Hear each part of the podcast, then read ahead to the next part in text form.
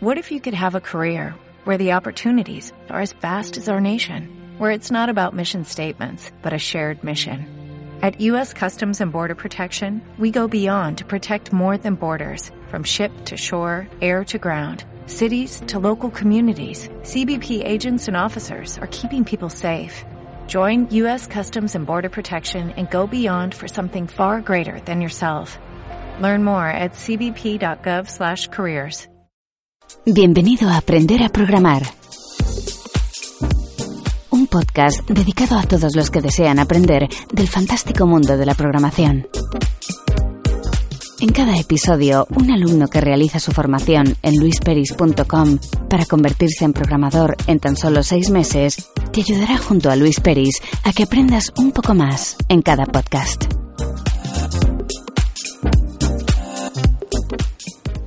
Muy buenos días, bienvenidas y bienvenidos un día más, un podcast más a aprender a programar. Hoy ya estamos terminando este tercer mes de programación, eh, programación JavaScript exactamente. Y bueno, tenemos al otro lado de la línea a Carlos. Muy buenos días, Carlos, ¿qué tal estás? Hola, ¿qué tal? Muy bien, aquí estamos. Antes que nada, ¿qué tal la semana? Porque sé que ha sido una semana un poquito movida.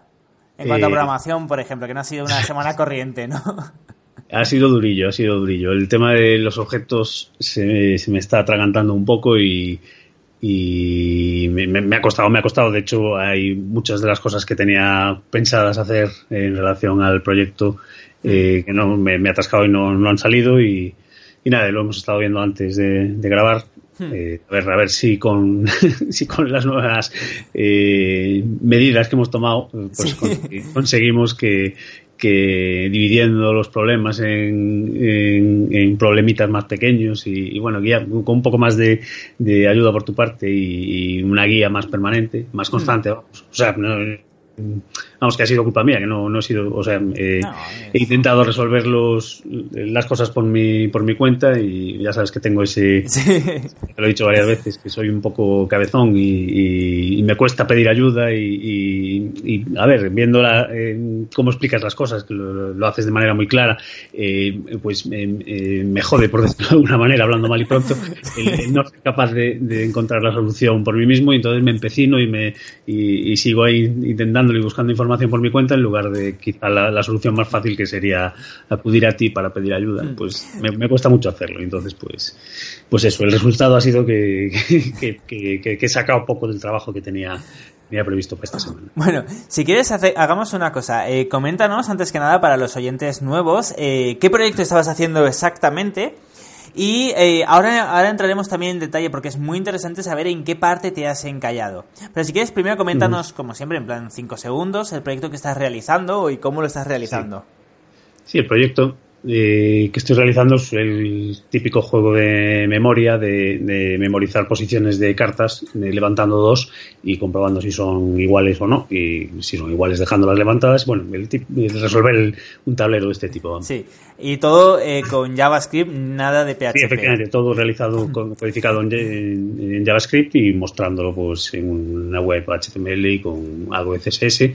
eh, que bueno, luego si quieres hablamos algo de, de Sí. cómo lo, lo, lo he hecho, que no sé si, si mm, el haber intentado eh, hacerlo lo más sencillo eh, eh, posible desde el punto de vista del CSS eh, utilizando pues eh, eso eh, una mm, metodología más novedosa pues y, y simple vamos eh, al final me puede complicar por otro lado bueno tú me No, no, pues, en principio... está estructurado que, que- que no debería dar problemas pero pero No. sí, de otra manera vamos Mm. Es muy interesante, de hecho me lo acabo de apuntar para comentarlo ahora después, porque creo que, que- que va a ser muy interesante. De hecho ya lo hablamos en otro podcast, no voy a desvelar nada todavía, Sí, pero sí vale. que lo hablamos, pero lo has aplicado ya, así que va a estar muy interesante. Mm. Perfecto, ¿y en qué parte exactamente te, te has encallado? En la parte, bueno, que también es cierto Sí. que no has hecho el juego como tal, sino que lo has basado en un juego de los Sí, es 80 cierto, es o verdad. 90. Sí, eh, mm, el enunciado del, del- del juego que me pasaste, eh, Sí. bueno, digamos los requisitos básicos del proyecto, eh, lo que pedían era un juego de levantar cartas y Hmm. comprobar si eran iguales o no. Bueno, pues me como analogía de imágenes, vamos, que, que dos imágenes eh, coincidiesen, eh, hiciesen match y entonces en ese caso pues pues eh, la pareja estaba formada. El tema es que eh, tradicionalmente esto se hace con cartas o con, o con, o con imágenes, lo que he visto, eh, bueno, buscando información para el proyecto, los que he visto desarrollados así, de este tipo de juegos, eran así, con cartas.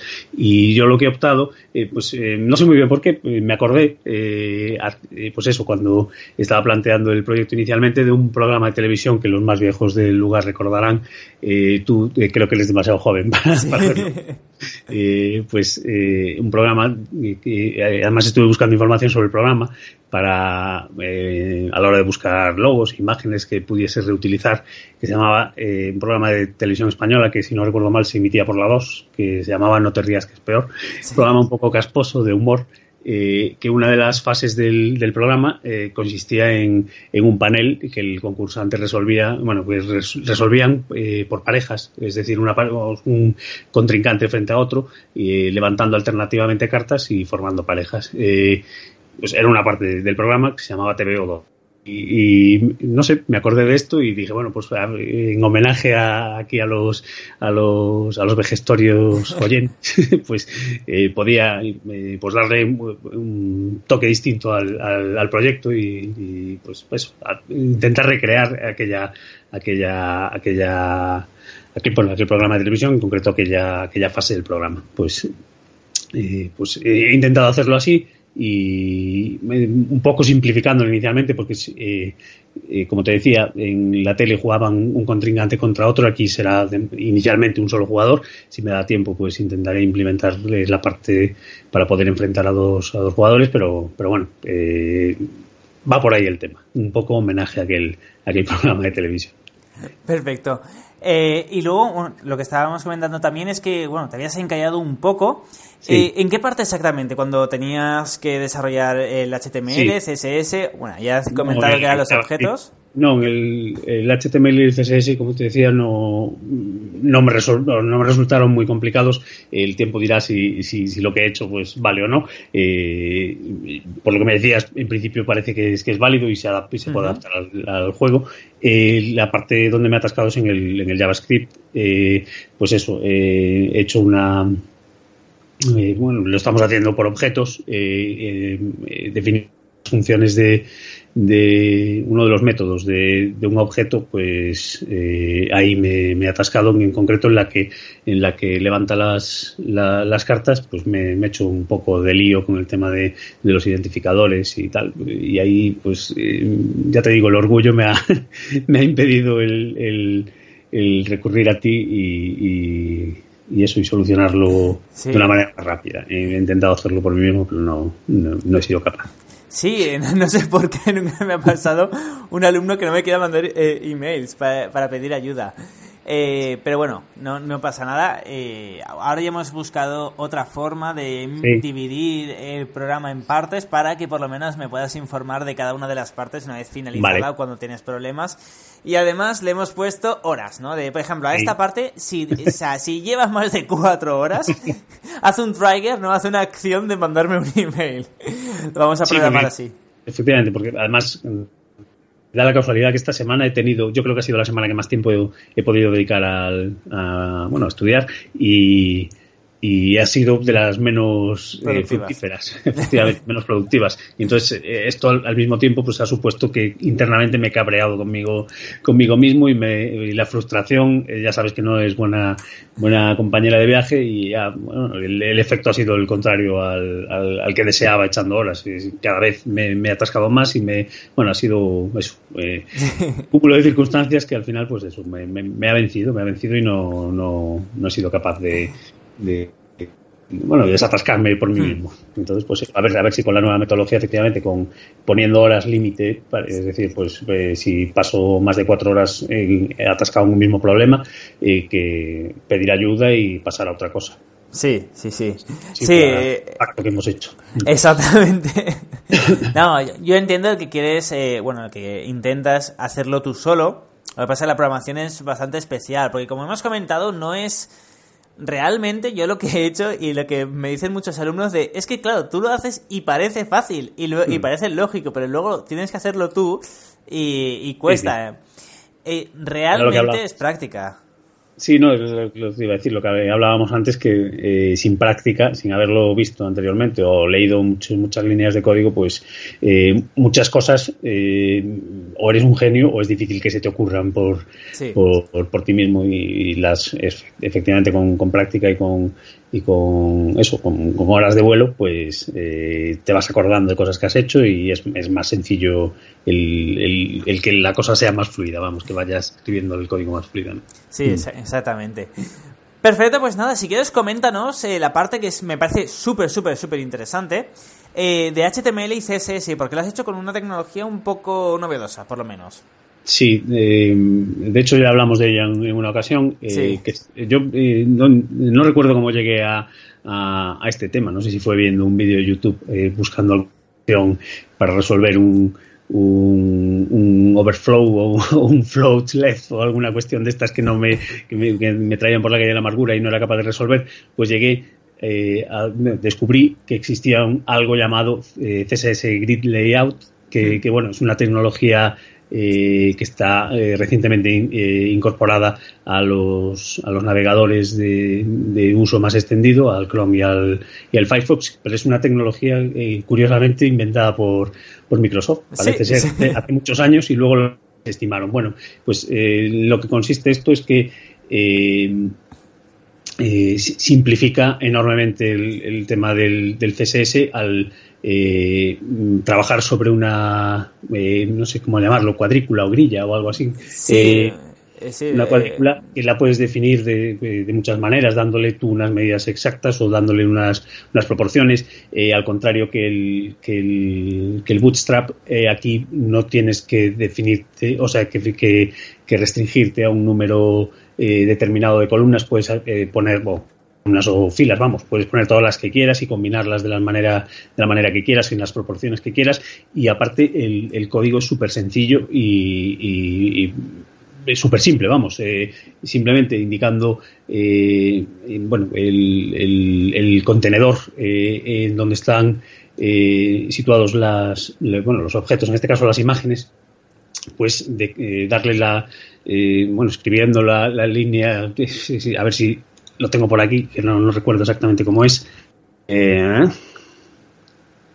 display no, digo, para, para hmm. eh, supongo que será para indicarle qué, metodología de, de, ubicación de las imágenes eh, usar, poniendo display dos puntos grid, ya el navegador interpreta que se está usando este, esta, esta metodología y, lo puedes indicando pues por, por coordenadas, simplemente te va ubicando los, los, eh, los objetos en la, en la, página de la manera que tú quieras y ya te digo, súper sencillo, tú que has visto el código, es un código súper simple y, y eh, hablábamos de que el mayor problema que puede pues, es que no esté suficientemente implantado en, en, los navegadores. es decir, está en las últimas versiones sí que está recogido y sí funciona, pero hay gente que no tiene, eh, no está actualizado las últimas versiones y en, en, esos casos no funcionaría, se mostraría el contenido eh, desordenado. Que no sé, es, el mayor problema que, puede tener esto porque eh, a todas las fuentes que he acudido para, investigando cómo, cómo hacer esto, habla todo el mundo de que es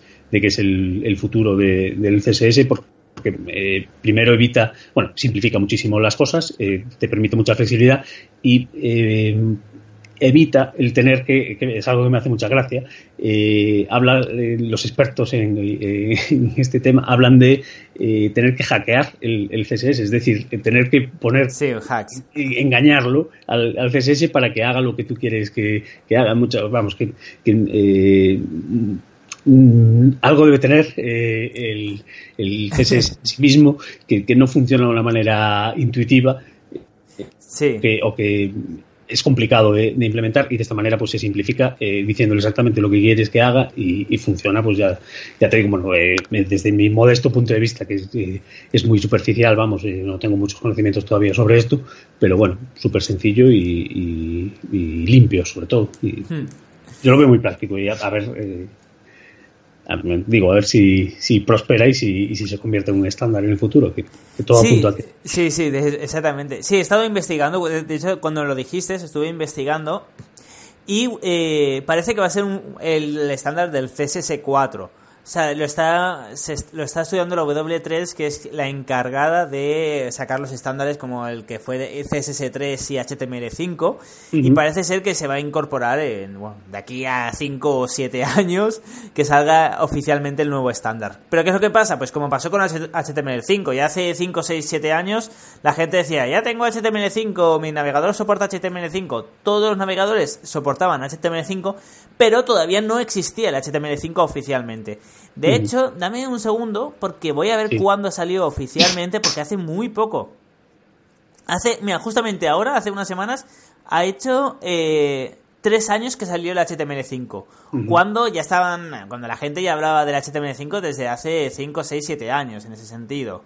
Y bueno, lo que pasa es que los navegadores eh, lo, tienen que incorporar antes para que en el momento en el que salga el estándar ya, bueno, ya, eh, ya esté todo suficientemente maduro con los navegadores. Entonces el sistema CRIT yo creo que en un año máximo, pues uno, de uno a tres años, el 90% de los navegadores ya lo soportará. Entonces a partir de ahí, bueno, se irá creciendo y cuando salga el CSS4, que puede tardar, pero saldrá, pues será algo oficial, lo más seguro. Así que. mientras tanto, si, va funcionando, por lo menos en los que tienen las. Bueno, el problema, hablábamos, era ese, que, eh, por ejemplo, veíamos que. Eh, que mm, un porcentaje bastante elevado a día de hoy eh, todavía no, no utilizan eh, navegadores en las versiones suficientemente actuales y entonces eso suponía que el tener eh, la página con esta tecnología pues descartaba como descartaba digamos posibles bueno visitantes a los que ofrecerle la, la, información correctamente. Entonces está ahí el dilema un poco de, de implemento ya esto que ya funciona y lo puede ver un porcentaje en grande pero eh, al mismo tiempo estoy descartando otra un porcentaje eh, que, claro, eh, desecharlo simplemente porque mm. no, no, no tenga actualizado el, navegador, pues es, un poco estúpido. Sí. sí. bueno, y luego sobre lo que has hecho de hackear CSS, esto me recuerda mucho a Bootstrap. Bootstrap nació justamente por eso, porque había, bueno, Bootstrap, Bootstrap tiene lo que se conoce como el sistema grid que es justamente esto. Y eh, creo que, no sé si fue anterior, que no me extrañaría que fuera anterior a cuando lo implementó Internet Explorer de forma nativa. Pero el sistema grid mm. de, de Bootstrap es exactamente igual. Y justamente se hizo muy popular Bootstrap porque permitía esto cuando el CSS no lo permite. Entonces fue una forma de decir, vale, pues tenemos las limitaciones del CSS, usamos Bootstrap, que además nos ayuda a que sea responsive, puesto que no usamos el table, y bueno, eh, fue todo bien. O sea, resultó que al final, eh, gracias a Bootstrap, pues eh, la gente empezó a usar el, grid a, punta pala. Ahora todas las webs, todos los themes que se venden usan Bootstrap justamente por esto. Y es posible Ciertamente Bootstrap tiene mucho más que el sistema Grid, pero sí que es cierto que es, es, lo más importante de Bootstrap. Eh, mm. Sin eso, Bootstrap no sería lo que es. De todas maneras, esto es, esto es todavía más flexible que, que Bootstrap en ese sentido. lo he visto. Pues, digo, eh, eh, puedes incluso, por ejemplo, Bootstrap no puedes hacer un sistema de siete columnas, por poner un ejemplo. Claro. exactamente. Eh, ahí tienes limitación. Quien dice 7 dice 14. Y 5 creo que tampoco. Tenía que, No, porque esto se dividió entre 5, no, no. De 5 columnas no puede hacerlo tampoco. Claro, es decir, son limitaciones que son pequeñas y que se pueden solventar con modificando el diseño, pero de esta otra manera, pues eh, no tienes ese tipo de limitaciones, no tienes ninguna. O sea, eh, mm. pero bueno, tiene otras desventajas eh, en el sentido de que, como tú dices, Bootstrap tiene mucho más valor añadido aparte del sistema grid. el tema responsive, pues es, cojonudo, vamos, te, lo te lo, te lo, te lo proporciona sin, sin, sin, escribir una línea de código adicional y, mm. de esta otra manera pues no, claro. Mm. Sí, eh, ¿dices Bootstrap o el grid actual? No, no, Bootstrap, Bootstrap, eh, digo que, que, es responsive y, y CSS Grid que yo sepa no. Tendrías que, que, bueno, pues, hice, hacer responsive. Sí. hice un podcast que se llama HTML Next o HTML6 en, en mi otro podcast en Consultor IT, donde hablaba de, bueno, de lo que se estaba estudiando implementar en, los próximos, en las próximas versiones de HTML. Y había una cosa que era súper interesante, no sé si la comenté en ese podcast, porque hay un montón, no podía comentarlas todas, pero mm. que era que eh, los navegadores estaban como estudiando el tener instalado eh, las últimas versiones de, por ejemplo, jQuery, Bootstrap, eh, y luego también de era una rayada. Pero luego también los CSS que tienen implementado por defecto el, Internet Explorer, el Firefox, el Chrome y el, Safari, etcétera. Entonces, eh, tú como desarrollador, tú ponías, por ejemplo, HTML, espacio, eh, load y ponías Bootstrap. Entonces no es que no había que descargarlo el bootstrap que se ejecute, sino que era el propio navegador que, quien ya lo tenía descargado y, era muchísimo más rápido. Y era una de las mm. cosas que se está estudiando para las siguientes versiones de HTML. Y la verdad es que ayudaría mucho a mitigar la velocidad en Internet. Mm, está bien, está bien. Eh, sí, bueno, mientras vayamos evolucionando en ese sentido, todo mucho mejor, más facilidades. Mm. Vale, perfecto. Pues nada, ahora ya solo queda comentar eh, qué es lo que nos vas a entregar la semana que viene. Buena pregunta. Eh, aprovecho para, preguntarte porque no lo tengo 100% claro. Eh, ¿Cuánto tiempo me queda para acabar el, juego? En principio. Sí, dime. Sí, te comento. pues mira, voy a ver el calendario. Vale, en principio la semana que viene o máximo la otra. Si la semana que viene terminas, pues veremos otra cosa que sería Git y si no, pues eh, seguimos esta semana más, una semana más. Eh, por lo menos entonces eh, no me queda otra que comprometerme a, que funcione con las funcionalidades básicas, es decir, que, sea jugable, que permita las cartas, comprobar que, que, son correctas o no y, y, en función de eso pues, eh, pues, seguir adelante en el juego es decir que completar una partida sea posible vamos eh, y las condiciones mínimas ya sin, sin florituras y sin añadidos eh, como puede ser añadir un contador de tiempo perdón varios jugadores o cosas así que ya sería complicarlo más pues en principio con con eso, con lo básico, pues estaría contento de, de, hacer que funcione. Porque entiendo que después esas otras características adicionales tampoco sería, una vez tienes la base y las funciones que hacen funcionar el juego en sí bien definidas, eh, no sería, entiendo, eh, estoy equivocado, entiendo que no sería lo más difícil, es decir, hacer añadidos, eh, se podría aprovechar todo el código anterior y... Claro, simplemente añadirías nuevos métodos y nuevas funciones y ya está, en ese sentido. Claro. Vale, pues pues eso. vale, perfecto. Vale, pues ya está. Ya solo queda que te despidas de tus oyentes y ya voy cerrando el podcast. Pues perfecto, a ver si la semana que viene eh, estoy más contento eh, que esta, en el sentido de que, de que he podido alcanzar el, el, objetivo que nos hemos marcado y, y, sobre todo, eh, lo digo aquí públicamente, eh, me, eh, tengo que cumplir con, lo, con los compromisos que, he adquirido contigo a la hora de pedirte ayuda y, no me queda otra que, hacerlo. Así que esta semana lo, haremos así como, como y, y, esperemos que, que, que dé mejores resultados que los que he tenido esta última. Perfecto. No, estoy seguro de que sí. Eh. Es buscar el método con el que te sientas cómodo también. Entiendo que no te gusta a lo mejor eh, pedir ayuda en ese sentido, pero también. Entonces buscamos un método intermedio en el que yo te pueda ayudar también. Eh, con, con, mini proyectos, ¿no? Como, vale, hasta esta parte, hasta esta parte y hasta esta parte. Bueno, pues la semana que viene sabremos si le hemos encontrado por fin el método. A ver. Esperemos que sí. Sí. Eh, perfecto, pues nada, ya lo sabéis. Muchísimas gracias a todas y a todos por estar aquí un día más, un podcast más. Y ya lo sabéis, si queréis aprender programación, podéis hacerlo desde luisperis.com barra formación. Ahí tenéis toda la información para apuntaros en el próximo ciclo que empezará, bueno, en febrero en febrero ya, este, tiene que estar todos apuntados y empezamos en marzo. Así que nada, ya lo sabéis. Muchísimas gracias a todos y nos escuchamos mañana. Hasta entonces.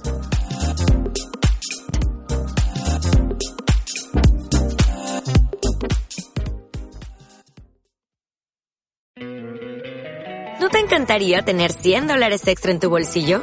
Haz que un experto bilingüe de TurboTax declare tus impuestos para el 31 de marzo y obtén 100 dólares de vuelta al instante. Porque no importa cuáles hayan sido tus logros del año pasado, TurboTax hace que cuenten. Obtén 100 dólares de vuelta y tus impuestos con 100% de precisión. Solo con Intuit TurboTax. Debes declarar para el 31 de marzo. Crédito solo aplicable al costo de la presentación federal con TurboTax Full Service. Oferta sujeta a cambios o cancelación en cualquier momento.